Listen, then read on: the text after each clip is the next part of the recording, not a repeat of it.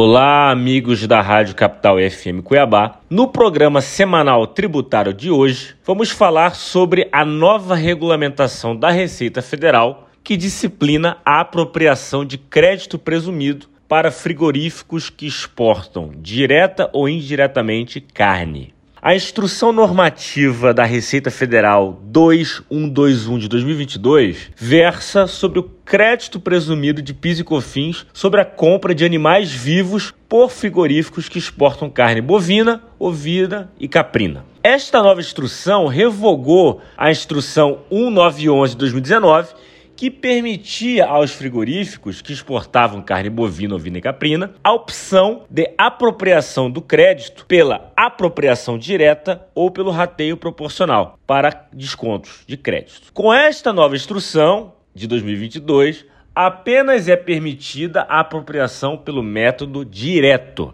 Na hipótese de determinação de crédito pelo método direto, calcula-se o montante do crédito presumido de PIS e COFINS sobre o valor de aquisição dos produtos classificados nas posições de animais vivos, utilizados como insumo na fabricação dos produtos carne, destinados à exportação ou vendidos à, à empresa comercial exportadora com esse fim específico de exportação. Já na hipótese de determinação de crédito pelo método de rateio proporcional, calcula-se o montante do crédito de PIS e COFINS sobre o valor resultante da aplicação da relação percentual existente entre a receita de exportação e a receita bruta total oferida em cada mês pela pessoa jurídica, pelo frigorífico, com a venda dos produtos carne sobre o valor de aquisição dos insumos classificados. Ou seja, é uma relação de suposição entre o que é exportado de carne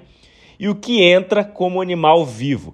Ou seja, o método do rateio proporcional é muito mais fácil, porque ele se baseia em números, né? apenas. Embora a nova instrução normativa, a que está em vigência, não mencione a possibilidade desse método de rateio proporcional, é possível afirmar que existe essa possibilidade mediante ação judicial para garantir esse direito, para além da modalidade da apropriação direta. Vez que o rateio proporcional é autorizado por lei, pelo artigo 35 da Lei 12.058 de 2009, que ainda está em vigor. E uma lei não pode ser revogada por uma instrução normativa. Deveras, é importante destacar que a apropriação direta do crédito de PIS e COFINS sobre animais vivos é um processo muito difícil e custoso para os frigoríficos, uma vez que requer o conhecimento da procedência de cada pedaço de carne exportado e provado, vinculado ao animal vivo originário.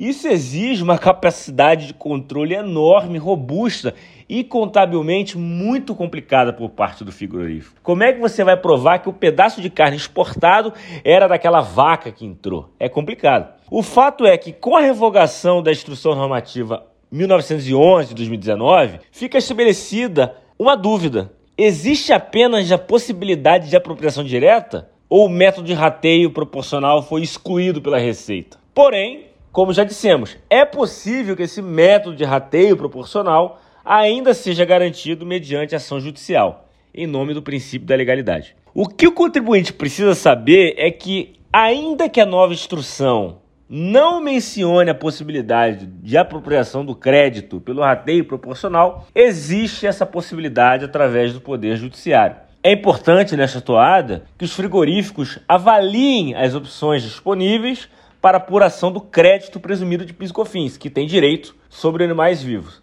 Então, tomar uma decisão se vai para apropriação direta, com custo contábil jurídico, ou se vai para o rateio proporcional mediante ação judicial a ser protocolada na Justiça Federal. Contribuíram para a matéria os advogados Pascoal Santulo e Renato Melon.